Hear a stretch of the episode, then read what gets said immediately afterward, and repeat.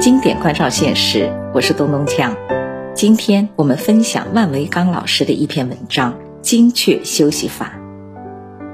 我们知道，一天中的不同时间应该做不同的事情，比如下午就不太适合做需要集中注意力的事情。那如果你必须要在下午参加重要的会议或者数学考试，应该怎么办呢？你应该先休息。在《巅峰表现》这本书里有一个概念叫做战略休息。那么今天咱们把这个概念再进一步，叫做精确休息。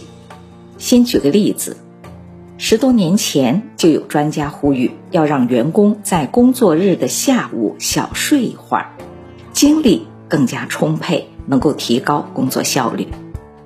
听说有的公司还真的就实行了小睡制度，专门开辟了一个睡觉的地方，员工可以半躺着，把头遮起来，在不受打扰的状态下小睡一会儿。可是公司很快就发现这个效果并不好，很多员工一睡就是一两个小时，好不容易醒过来，一个下午都是昏昏沉沉的，哪有什么工作效率呀？这就是对休息的控制不够精确。那么，精确的小睡应该是怎么睡呢？一，先喝杯咖啡，其中咖啡因的含量应该是二百毫克。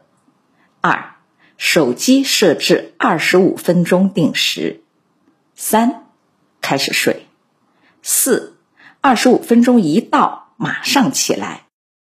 好，下面咱们就说说。精确休息的原理：一、为什么不要在下午看病？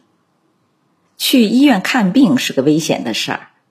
美国每年死于医疗事故的人比死于交通事故的人还多。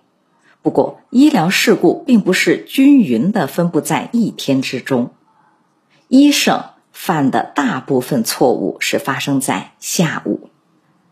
平克列举了一系列的研究结果。杜克大学医学中心对九万台手术统计发现，如果是早上九点做手术，麻醉师犯错的可能性是百分之一；而到了下午四点的时候，犯错的可能性就上升到了百分之四点二，这是四倍的差距。当然，麻醉师犯错不等于病人一定会受到伤害。如果单纯统计，因为麻醉师犯错对病人造成直接伤害的概率，早上八点是百分之零点三，下午三点就提高到了百分之一，也是三四倍的差距。所以你知道把麻醉安全度提高四倍的最简单的方法是什么吗？选择早上做手术。还有一个是公众不太了解，但是。医学界是非常头疼的问题，就是医生不爱洗手，因为医生不爱洗手而导致患者感染的情况非常多。但是医生们真的很难做到在所有该洗手的时候都洗手。二零一五年，有人干脆做了一个特别厉害的研究，找了四千个医护人员，其中三分之一是医生，三分之二是护士。全部都佩戴了无线射频识别器，随时监测他们有没有洗手。统计结果是一段时间下来，总共一千四百万个该洗手的场合中，医护人员做到洗手了的不到百分之五十，特别是下午洗手的次数又比上午少了百分之三十八。医疗并不是一个特别讲究创造性的职业，它更强调的是严格操作，按照程序走，高度集中注意力才能不犯错。可是医生也是人，他们不可能每时每刻都保持着万分小心。前面说的情绪和精力变化的曲线也适用于医生。医生们在上午已经尽力了，到了下午也容易犯错。而有些事儿在下午干是要致命的。英国交通部门的统计发现，一天二十四小时中，最容易因为犯困而导致交通事故的，一个是凌晨两点到早上六点之间，这本来就是应该睡觉的时候。另一个就是下午两点到下午四点。英国人甚至还找到了事故高峰的精确时间点，下午两点五十五分。这个点儿不是工作的点儿，应该用来休息。二，休息的方法。咱们经常读书的话，你会发现有一些事情是一本书一个说法。比如说减肥和营养学，今天这个专家这么说，可能明年就有本新书全面推翻他的说法。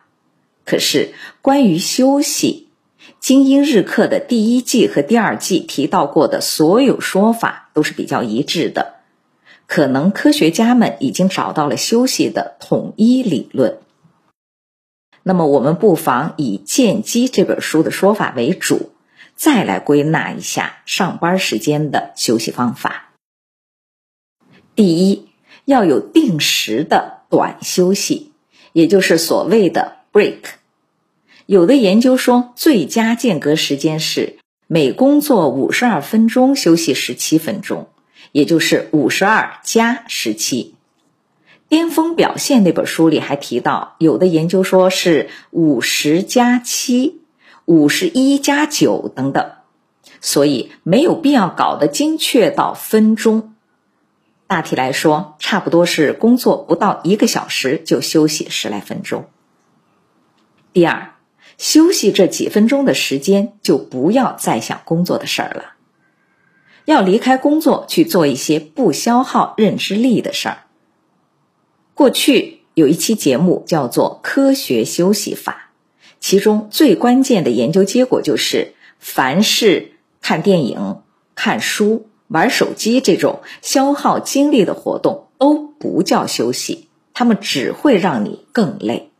第三，动起来比不动好，哪怕出去散步五分钟都是很好的效果。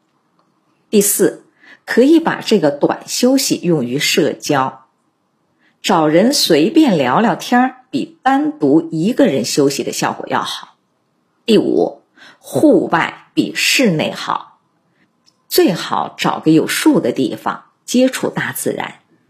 如果是在室内休息，可以通过窗户眺望一下远方的景色。要是窗外没什么景色，据说看看电脑屏幕上的大自然的图片也有效果。这种 break。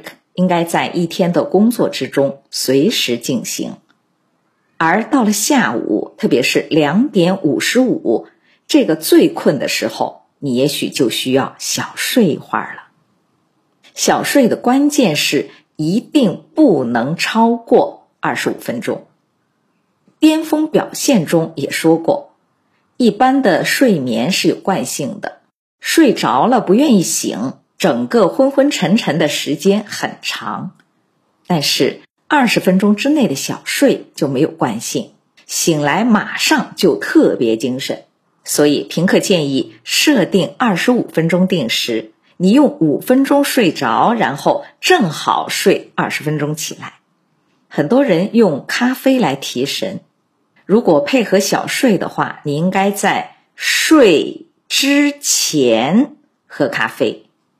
这是因为咖啡因进入你的血液循环正好需要二十五分钟，你喝完咖啡马上睡，二十五分钟之后醒过来，咖啡因也开始发挥作用，认知能力是双重的提升。喝点咖啡是可以的，在《瑞丽效应》这本书里面说过，现在研究认为咖啡对身体是无害的，而且根据英国科学家的研究。每天最好喝三到四杯咖啡，把这些综合起来，我看最理想的工作环境应该是像幼儿园一样，有上课铃，有下课铃，课间休息就都出去玩，下午还有午睡时间。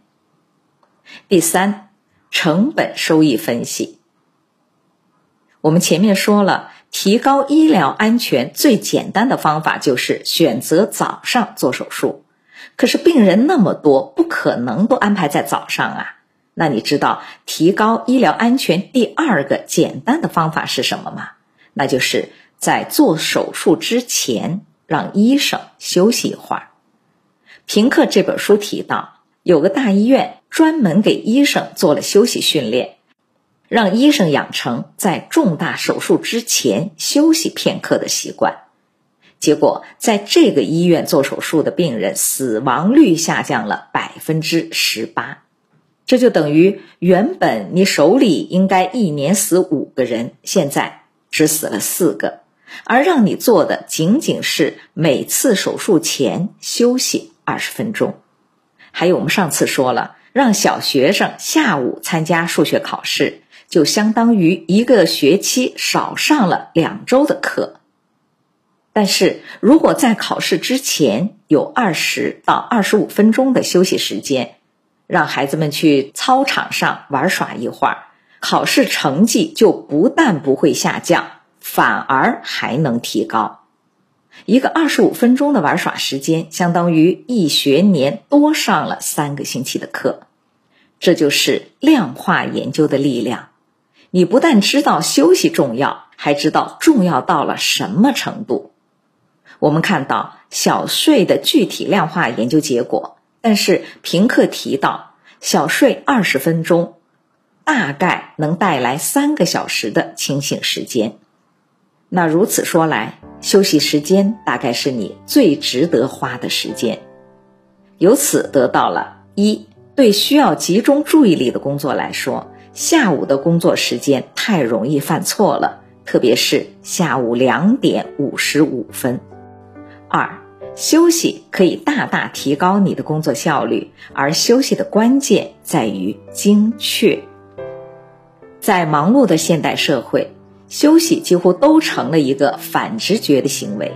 明明手里还有很多工作，而你为了完成这些工作，反而应该先停下，不工作。高手应该时刻关注自己的状态，总是确保在关键工作中。做到精力充沛，而如果你能精确休息，精力充沛根本不是问题。划重点：上班时间的五招休息方法。第一，要有定时的短休息；第二，休息这几分钟的时间就不要再想工作的事儿；第三，动起来比不动好；第四。可以把这个短休息用于社交。第五，户外比室内好。好，今天这章的内容呢，就播读到这儿。